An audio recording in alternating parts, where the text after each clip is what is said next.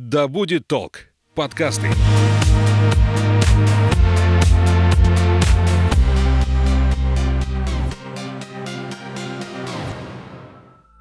Привет, я Настя, и это подкаст «Стой не туда». В этом эпизоде вы узнаете, как превратить устаревший рекламный баннер в стильный рюкзак или сумку. В гостях Елена Неверова, создательница творческой мастерской «Реклейм». Наливайте чай или кофе в свой многоразовый стакан и вслушивайтесь. Мы начинаем. Елена, здравствуйте. Здравствуйте. Расскажите, с чего началась вообще ваша мастерская? Как пришла идея ее создать? У нас организовался такой проект в городе, как Эколаб. По большому счету, это дочерняя организация Эколаба. вот, когда ребята подумали, что было бы неплохо открыть швейное, швейный отдел в своем проекте, э, они попросили меня попробовать. Я говорю, ну, привозите мне тогда баннер, я попробую что-нибудь с ним сшить. Дома у меня есть э, обычная бытовая швейная машинка, вот, и на ней начались эксперименты. После того, как э, машинка отказалась участвовать в этой затее, потому что слишком уж сложный материал, и после первого сшитого рюкзака она попала в ремонт, мы поняли, что нужно покупать более мощное промышленное оборудование. Параллельно начали э, э, оформлять заявку на грант. Вот. Впоследствии мы как раз выиграли грант на форуме «Экосистема». Вот. На самом деле было даже как-то достаточно просто, видимо, идея зашла вот организаторам, поэтому прошли успешно. Вот. Э, был оформлен грант. В рамках этого гранта нам что необходимо сделать? Нам необходимо снять видеоролики и загрузить их на YouTube-канал. У нас уже создан YouTube-канал, на котором мы рассказываем о том, как переработать э, бытовой пластик в домашних условиях. Вот, конкретно на баннер мы там особого акцента не делали, потому что, ну, не у каждого завалялся дома баннер, чтобы его перерабатывать. Вот, а именно как вот э, из пластиковых пакетов, из пакетов под молока, можно как его правильно спаять и что из него сшить. Вот, так что канал уже работает, можно будет смотреть. Как называется? А, творческая мастерская реклам. Все очень просто. Я думаю, легко будет это найти. А помимо вот таких трудностей с, со швейной машинкой, были еще какие-то сложности на начальном этапе? Как-то, не знаю, с проблемы с материалами, э, с тем, как это все взаимодействует между собой? Я думаю, что проблемы еще даже и не закончились, потому что материал на самом деле сложный. Найти информацию о нем, как его именно, как с ним работать э, практически невозможно. Если они есть, то они где-нибудь на английском в основном, или на другом иностранном языке. Вот, это все переводится, смотрится. Видео катастрофически мало для того, чтобы понять, как именно переработать и сделать из этого действительно э, хорошую долговечную вещь. То есть э, мы пытались отталкиваться от функции для того, чтобы э, экологичность ведь состоит не в том, чтобы сделать что-то из просто вторичного материала, а главное, чтобы сделать это из вторичного материала и чтобы оно прослужило долго потому что делать одноразовые вещи из одноразового материала — это не экологично. Поэтому мы до сих пор сталкиваемся с этими проблемами, э, думаем, изменяем э, конструкции, добавляем каких-то элементов, смотрим, как это будет выглядеть более выгодно и для того, чтобы предметы прослужили гораздо дольше. То есть в основном проблема именно с, с определением функции предмета и его конструктива. Кстати, вспомнила, что Андрей Гурковский, один из создателей Эколаб, был у меня самым первым гостем на подкасте. Если кому-то интересно послушать, э, что же такое Эколаб, э, просто пролистайте вниз, откройте первый выпуск, там все очень подробно мы разбирали, но в тот момент еще не было как раз вот этого вашего направления создания сумок. Я так понимаю, что не так давно вообще вы начали всем этим заниматься. Меньше года. Ой, не туда. Э, как на начальных порах начинали работать с материалом? Какие к нему находили подходы, не знаю? Просто сшивали вместе и смотрели, что из этого получится? Ну, сначала посмотрела, что вообще можно. То есть, ну, именно фотографии изделий, ну, просто пруд пруди вообще в интернете, поэтому посмотрели, что можно, чего, как. Вот. А, нам Мега предоставила первые свои баннеры, а, получается, с пункта приема елок. Они все были в смоле, грязные, это все отмывалось дома в ванне, насколько это было возможно. Вот. После того, как э, их привезли, после проработки каких-то идей, что из этого вообще можно шить, был сшит первый пенальчик, буквально два шва, просто посмотреть, как именно настроить оборудование для того, чтобы машинка корректно его шила. С этого все и началось. Началось все с баннеров языки от елок и первого пенальчика. А вы уже сказали, что машинки нужны специальные, нужно оборудование более мощное, чем какое-то дома, домашнее обычное э, приспособление. Э, из чего сейчас стоит, состоит ваше производство? Поделитесь своим опытом, чтобы людям, которые хотят делать то же самое в других городах, было проще.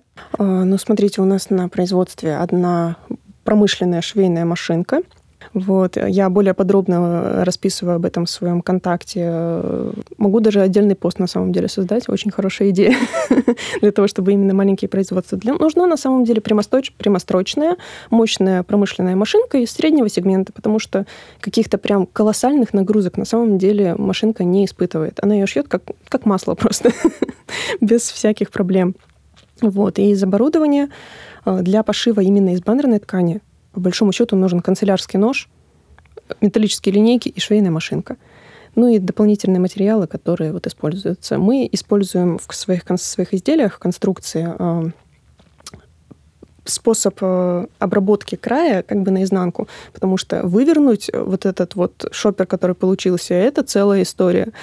И ничего хорошего на самом деле из этого не выходит, поэтому мы обрабатываем края как бы наизнанку, что они у нас снаружи обработаны окантовочной лентой и хорошо трение на себя воспринимают, и никаких дополнительных выворачиваний нам не понадобится.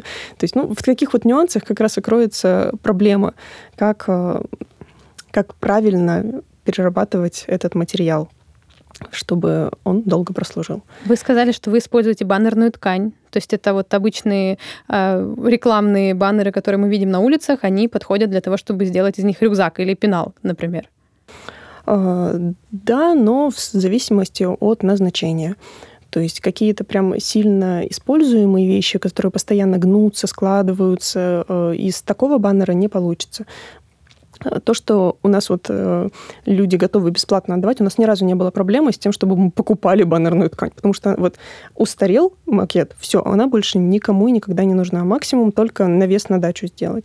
Поэтому с поставкой материала у нас проблем вообще никаких. Вот. Такие баннерные ткани предназначены для того, чтобы э, выдерживать ветровую нагрузку – на растяжение и на разрыв. И все, у них больше никаких функций нет. Вот он себе висит и висит. Он должен провисеть, провисеть в среднем три месяца. То есть, э, если, к примеру, это баннер, который долговечный и планируется висеть там годами, и в зимнее время он чуть поплотнее, но все равно именно для такой функции, чтобы э, делать из него куртку, он, он не подходит. Вот. А какие-то чехлы, э, чехлы, папки, даже вот э, сумки какие-нибудь э, именно такие хозяйственные очень даже хорошо подходят. Вы еще сказали, что вы перерабатываете каким-то образом пакеты обычные целлофановые. Как это происходит? В чем секрет? Что нужно сделать, чтобы из него что-то получилось другое? Это на самом деле очень просто. Вот. И э, у нас в мастерской, кстати, будут проходить э, скоро мастер-классы по тому, как это правильно сделать. Мы будем э, перерабатывать именно пластиковые пакеты. Пакеты в основном э, бывают маркировки 2 HDPE и 4 LDPE. Вот, это шуршащие маечки из пятерочки или такие маслянистые пакеты из э, ленты, которые вот дорогие. Вот, их э, очень много, и на самом деле с поставкой материала тоже нету никаких особых проблем. Они спаиваются очень просто. Нам нужно нарезать эти листы определенного размера, ну, в зависимости от э, вашей цели. Э, очищаем их от грязи обязательно, не дай бог туда что-нибудь попадет. Если запаяется, это останется там навсегда. Э, выкладываем примерно 6-8 слоев, в зависимости от толщины вашего пластика, и проглаживаем утюгом. Очень подробно мы описываем это в наших видеоуроках на YouTube-канале. Вот, там будет прям от А до Я со всеми нюансами, как это можно сделать абсолютно в домашних условиях, но в мастерской мы делаем это на термопрессе. Существует специальная установка, она под определенным давлением и температурным воздействием э, спаивает эти листы, вот, буквально за 60 секунд все готово, достал, опустил под холодный пресс, и получается очень такой плотный материал, похожий на ну, на картон, наверное, только более э, эластичный. И из него получаются замечательные вообще сумочки, пенальчики. Вот у нас поясная сумка, это моя любовь, которая у нас получаются. Вот, пеналы очень просто превосходные, особенно с такой целью, там, не знаю, если это косметичка, что может пролиться в ней или сходить с ней в бассейн, это лучшая вещь на самом деле. Вы ищете где-то информацию, а, как-то все пытаетесь э, сконструировать все вместе. То есть это такая немножко еще инженерная да, работа получается. То есть вы подбираете друг другу какие-то там виды пластика, как-то их сшиваете, какие-то э, фурнитуру как-то, наверное, э, подбираете нужную, подходящую. Естественно, да. Вообще по образованию я архитектор, поэтому такое мышление конструктивное, оно присутствует. И как-то с самого начала еще. И в целом вообще швейная промышленность держится именно на конструировании. Когда правильно сконструированная вещь, правильно построенная выкройка, она будет и сидеть хорошо, и служить долго, и одеваться удобно, и в носке будет комфортная. Э, что именно от конструкции всегда нужно отталкиваться. То есть сначала э, ну, процесс разработки у нас начинается от идеи, что вообще можно использовать для того, чтобы это было нужно. Можно очень много вещей делать, которые будут мусорные все равно. То есть я не верю, что вот, может быть, кто-то и пользуется, но вот эти вот э, надевашки на одноразовые стаканчики для того, чтобы руке было холодно, то есть их можно клепать сотнями, но для какой цели они нужны? То есть действительно ли функционал необходим? Э, отталкиваемся сначала от этой цели, определяем предмет, который необходим. Вот ну, мы знаем, что есть нужда. Вот это будет используемо. После этого определяется конструктив, подбирается правильный вариант э, материала, который будет необходим. То есть каким образом этот предмет будет использоваться. Будет ли он сгинаться, будет ли он храниться на полочке и держать свою форму. Будет и вот от этого э, всего отталкивается уже появляется форма, от, вот и эргономика продумывается самого изделия, как, э, как его будут держать в руках, как его будут носить, как, с какой, с какой стороны, какой длины ручка должна быть, какого объема сам предмет. То есть нам не, не думаю, что кому-то нужен шопер, который не, не влезет в формата 4 хотя бы. То есть именно глубина, ширина, чтобы это пропорционально. И мне всегда нравится вот эта вот мысль о том, что если вещь удобная, она вот именно по пропорциям комфортная, эргономичная, она изначально красивая. Она становится красивой просто от того, что функция красота исходит от этой функции. Насколько эти вещи термостойкие, насколько их легко, не знаю, там, мыть, стирать, как-то за ними ухаживать, а, насколько они вообще носибельные? Ну, мы сейчас, на самом деле, находимся в изучении всего этого момента, но пока что все показало себя очень хорошо. То есть а, баннерная сумка у меня пережила зиму, как бы такого умеренного использования все замечательно. Я всегда прошу, что если у нас э, люди приобретают сумки или они их там получают на краш-тесты, что обязательно идет обратная связь от людей. Вот. И пока что мне никаких жалоб не поступало, что это как-то неудобно, что он там что-то с ней произошло, она где-то порвалась. Потому что основная цель вообще вот этого производства сделать, чтобы это служило долго. А от, от этого зависит и конструктив, и функционал, и э, правильные пропорции, формы, правильная э, обработка углов. Вот, мы стараемся это все учитывать для того, чтобы вещь прослужила именно долго. У вас-то есть в гардеробе какие-то такие сумки, рюкзаки, что-то такое? Ну, как минимум, мы э, чехол на паспорт. Он сделан из баннера. Вот. У нас э, поясные сумки, шоперы. У меня муж ходит с шопером моим по всяким таким делам.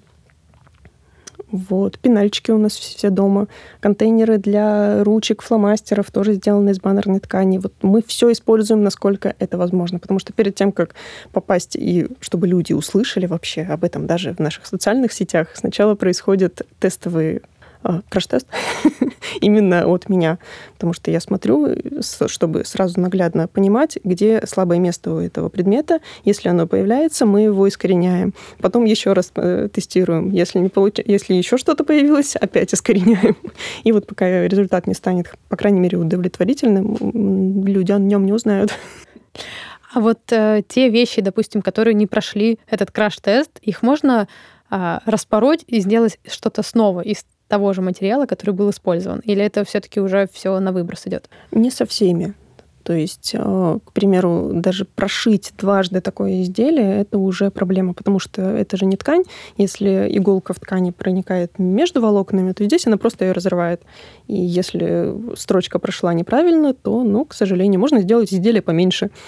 То есть мы стараемся минимизировать, конечно, все эти отходы, но отходы все равно присутствуют каком, как, в каком-либо количестве. А куда они отправляются? На, куда-то на свалку, да, я так понимаю? Потому что это, в принципе, сейчас не особо перерабатываемо другими э, компаниями, фирмами. А, вот помимо того, что из этого можно что-то шить, вроде бы ничего с этим нельзя сейчас сделать. Или я не права? А, если именно баннерная ткань, то, к сожалению, да, с ней больше ничего не сделать. Как бы у нее был второй шанс, она им не воспользовалась.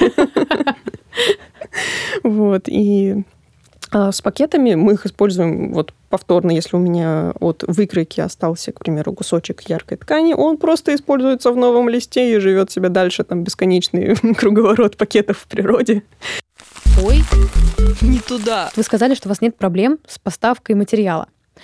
А кто вам это все приносит? Люди, жители города, откуда вы это все берете? Э, нет проблем с поставкой материала именно баннерной ткани, потому что организации очень просто от нее отказываются. Он не нужен, вот они забирайте хоть все абсолютно. Не нужно переживать за утилизацию, по крайней мере. Да, да, то что мы хотя бы не будем сами вывозить на мусорку, просто вы сами их заберете. Вот. А именно с пакетами у нас можно принести в мастерскую чистые, хорошие пакетики, двойку, четверочку, и будет очень здорово, если их приносят. Мы очень радуемся радуемся всегда нашим поставкам. Вот. А впоследствии из них делаем наши изделия. А есть у вас уже клиенты? Кто они вообще? Что-то их объединяет, может быть? Любовь, не знаю, к экологии, что-нибудь еще? Есть много желающих, чтобы прям вот клиентура, чтобы вот покупали это, если они очень настырные только пока что. Потому что в бизнес мы пока еще не переходим, потому что нету именно достаточного как это называется? ассортимента, нет достаточного ассортимента, который можно предлагать в таком потоковом состоянии который постоянно нарабатывает. Поэтому, если вот человек пишет э, где-нибудь в личные сообщения, то что вот мне надо вот это вот, давайте сделаем в таком-то цвете, вот, то мы обсуждаем это уже в таком на, на личном характере. Или организации, к примеру, они заинтересованы в этом, то, что вот какие давайте сейчас заколабимся что-нибудь. У нас еще не такие мощности производства для того, чтобы с вами заколлаборироваться. Ну, вот какие-то маленькие поставки для организации у нас уже реализованы. Пусть небольшие, но есть. А что заказывают вообще? А, заказывают э, разное. То есть, ну, самое такое топовое это шоперы, поясные сумки, самая такая актуальная. Вот. Э, чехлы на паспорт у нас заказывали, несколько штучек. И пенальчики. Пенальчики, они такие самые универсальные и абсолютно для любого человека, маленького, взрослого, мужчины и женщины. А то есть э, компании заказывают это такие, наверное, корпоративные, да, какие-то истории? Да, да. То есть э, и интересуются как раз поставкой, к примеру, своего сырья для того, чтобы мы их переделывали. Вот. К примеру, э, компания Полиом предоставила нам пакет, и вот сейчас мы находимся на разработке вот, э, именно их сувенирной продукции, чтобы вот у них есть их пакеты с их логотипами, они нам их предоставляют, вот именно э, такие отходовые мы из них делаем и возвращаем им, а они их дальше используют. То есть компании корпоративные стремятся... подарки, да, какие-то да, такие? Да. То есть, к примеру, в качестве сувениров именно для своих работников, потому что, ну, потоково, опять же, не те мощности производства, которые мы можем предоставить. Я думаю, что многих э, заинтересует такой момент, насколько вообще дорого это производство, насколько оно окупаемо, допустим, для тех, кто захочет заниматься тем же самым. Стоит ли это вложений своих сил? Помимо того, какой, какую пользу это экологии приносит, конечно же? Ну, смотрите, вообще э, цель нашего проекта, вот как у меня она в голове сформулировалась, э, что это не э, потоковое производство, а именно рассказ людям о том, что происходит с пластиком непосредственно после того, как вы сдаете его на переработку. То есть вот когда мы рассказываем и показываем, как пакеты перерабатываются, что ну, Конечно, это условно, но то, что э, понимая о том, что ты просто выкинул свою, там, не знаю, эти, эти пакеты в контейнер для пластика, и ты видишь, что из них можно сделать, это другое отношение именно формирования культуры сортировки для людей. Э, в качестве бизнеса, конечно, это можно организовать, но как как мне кажется, это не с частными поставками от населения, потому что люди сортируют еще все-таки достаточно неумело, даже если стараются, все равно не у всех получается. А, сколько я знаю компаний, которые именно перевели в бизнес свои проекты, они работают именно с организациями, когда есть постоянная поставка материала, из которого постоянная поставка и в продукции происходит. Вот. А вот именно с част, частным населением идет именно такая э, информативная работа. Но перспектива все-таки есть. Я на это надеюсь. Так какие у вас вообще ближайшие планы по развитию проекта? К чему вы сейчас стремитесь? Или ваша главная цель сейчас а, вот, закрыть обязательства перед грантовой вот этой историей? Это первоочередная цель э, закрыть именно грантовую историю что скоро у нас будут вот эти вот мастер-классы, э, ярмарка на базе Меги благотворительная. Вот это будет такая финальная точка нашего проекта. А дальше мы посмотрим, как дальше жить с этим. Но я думаю, что проект будет расширяться. Это будет... Э, это все равно очень интересно. Это, это востребуемо, востребуемо именно в Омске. Вот, потому что ну, таких историй очень мало. Вообще, да, по всей стране, в принципе, очень мало таких проектов, единицы буквально по пальцам пересчитать. Такая ниша свободна. Вот, я думаю, что мы найдем единомышленников в себе и обязательно будем расширяться в этом формате. Ой, не туда. Расскажите о своих эко-привычках. Вы сказали, что вы пришли э, по приглашению в этот проект э, от создателей Эколаб. Э, какие-то за это время или, быть может, до этого были у вас другие эко-привычки, помимо переработки э, материалов во что-то новое? Да, конечно. А, во-первых, э, началось-то это с чего? Мы вообще с Андреем вместе учились в одном университете, но у него был проект, Андрей это Груковский, Эколаб. Он организовывал мобильный прием вторсырья, и тогда я узнала, вообще задумалась, то, что а почему бы не сдавать в целом-то что в этом такого сложного? Вообще никаких проблем. Вот, посмотрела, как это сдается, э, занималась сбором именно для мобильного прямо вторсырья, потом узнала о Recycle Map, что можно вообще эти точки находить по всему городу и самостоятельно выбирать себе самые удобные самые компактные такие моменты. Вот. И э, примерно в тот момент я поняла, что многоразовые вещи — это самая экологичная альтернатива всему, что есть на свете. Никакие переработки, никакие э, ничто другое не заменит именно многоразовость вещей, именно вещи, которые служат, прослужат тебе долго, которые ты осознанно себе выбираешь. Вот именно осознанность — это самая экологичная составляющая, которая вот сейчас есть в моей жизни. Когда я покупаю, например, вещи, я теперь не, не планирую то, что, ну вот можно, к примеру, вот это подешевле взять, а потом ну, выкинем, как бы, что такого.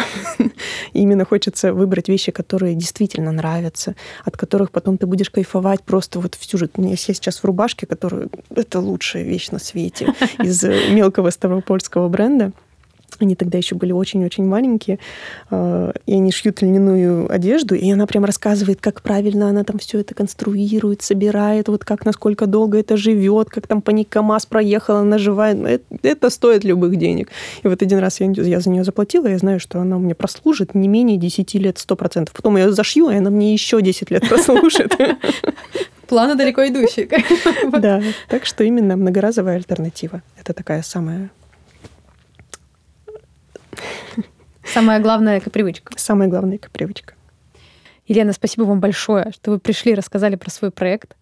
Я думаю, что у него огромные перспективы, но для начала, конечно, разберитесь со всей этой грантовой ситуацией, а дальше, я думаю, что мы еще не раз с вами встретимся и обсудим это все и поговорим. Спасибо огромное. И вам спасибо. А я напомню, что в гостях сегодня была Елена Неверова, создатель проекта Reclaim. Любите планету. Услышимся в следующих эпизодах. Ой, не туда.